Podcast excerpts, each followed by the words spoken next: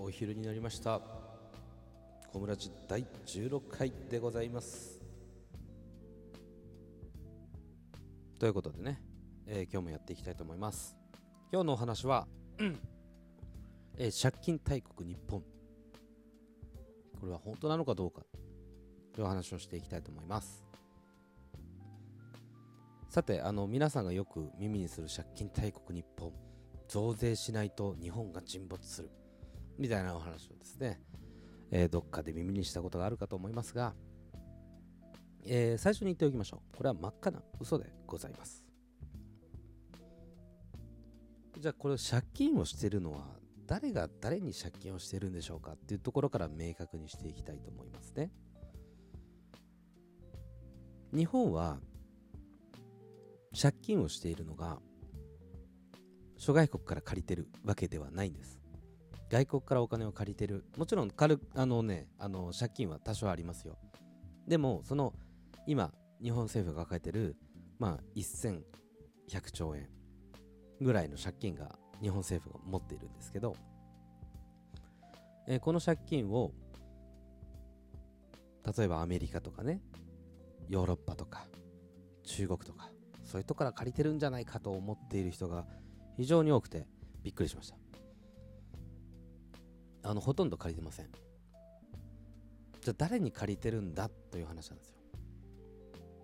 これは日本が日本銀行ないし日本国民からお金を借りているんです。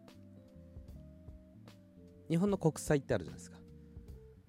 国債を発行して金利がまあ1%ぐらいつきますけどこれを買ってるのはほとんど日本円で日本の人が買っていったり銀行が買っています。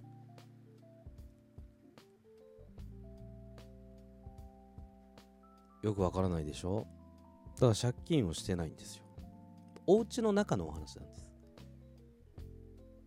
例えば皆さんのご家庭でお父ちゃんとお母ちゃんがいてお父ちゃんが、まあ、今日今月ちょっと飲み会だから会社の忘年会があるからちょっと1万円生活費から貸してくれよ。というのと何ら変わりない。お話で。家庭の中のお金の量は変わってないんですね。ということはつまり変わらないんです。お家の中のお話なんでお家の収入が増えたり減ったりしてるわけじゃないんですよ。例えばお父ちゃんがね、まあ、銀行からとかクレジットとかえー消費者金融からお金を借りたらそれは金利が発生してこれは返さないといけないお金になりますけど日本の国のな国の中の話なんです。つまりお母ちゃんから1万円借りたものを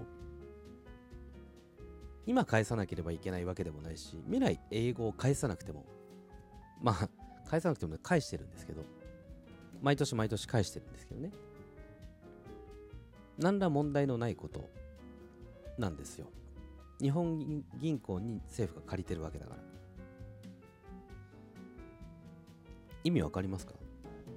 例えば、まあ、今回コロナでねさらに日本の予算をちょっと上乗せして皆さんにお配りしなきゃいけないとなった時に政府が予算をが足りないと。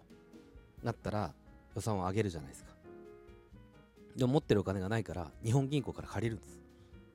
ないしはその辺のメガバンクから借りるんですお金を。それを皆さんに配るんですけどはい借金しました。なるじゃないですか。意味わかりますか？日本の銀行はお金を発行すればいいだけです。政府が借りてる。皆さんに配ってる。今この中で借金をしてる構図が全く見えなくないですか？ないんですよ。そんな。まあ一応帳簿上にはそう載せないといけないんですけど皆さんにお金を配ってまあこういうコロナの時にね、えー乗り越えていかなきゃいけない。となった時にお金を配らないといけないでしょ？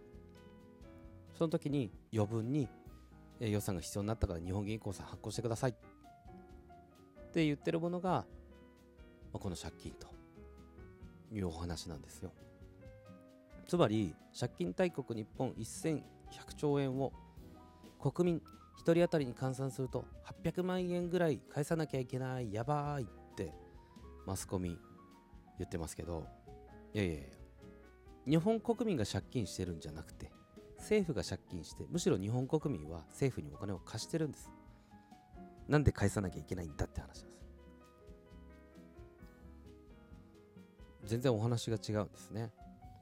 で日本国民は全く借金をしてなくてむしろ政府が借りてくれてるわけです。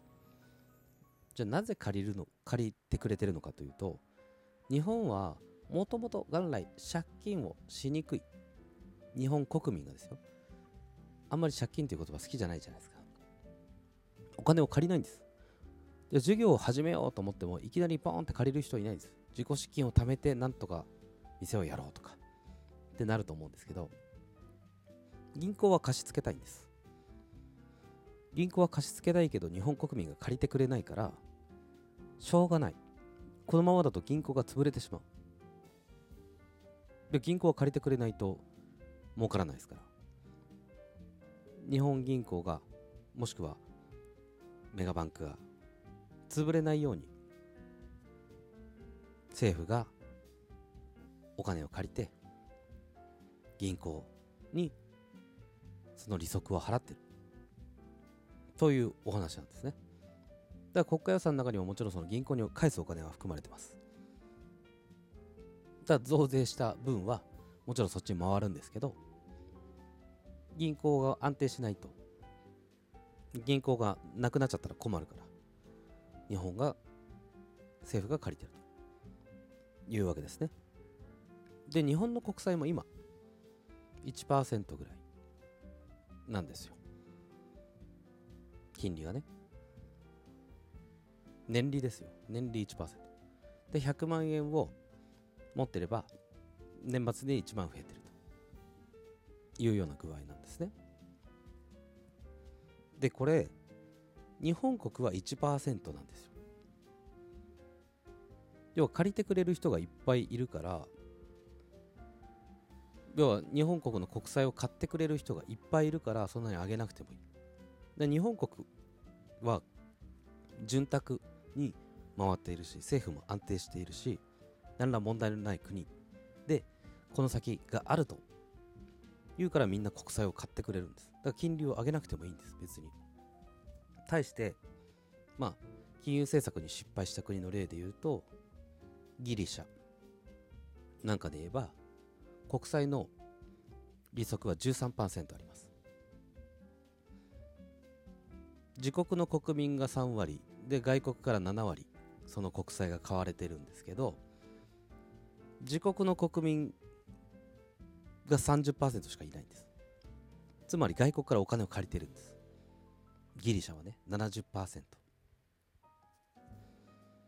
しかも13%だから美味しいじゃんって思う人いると思うんですけどギリシャの国債買った方がいいじゃんって思うかもしれないですけどいやいや。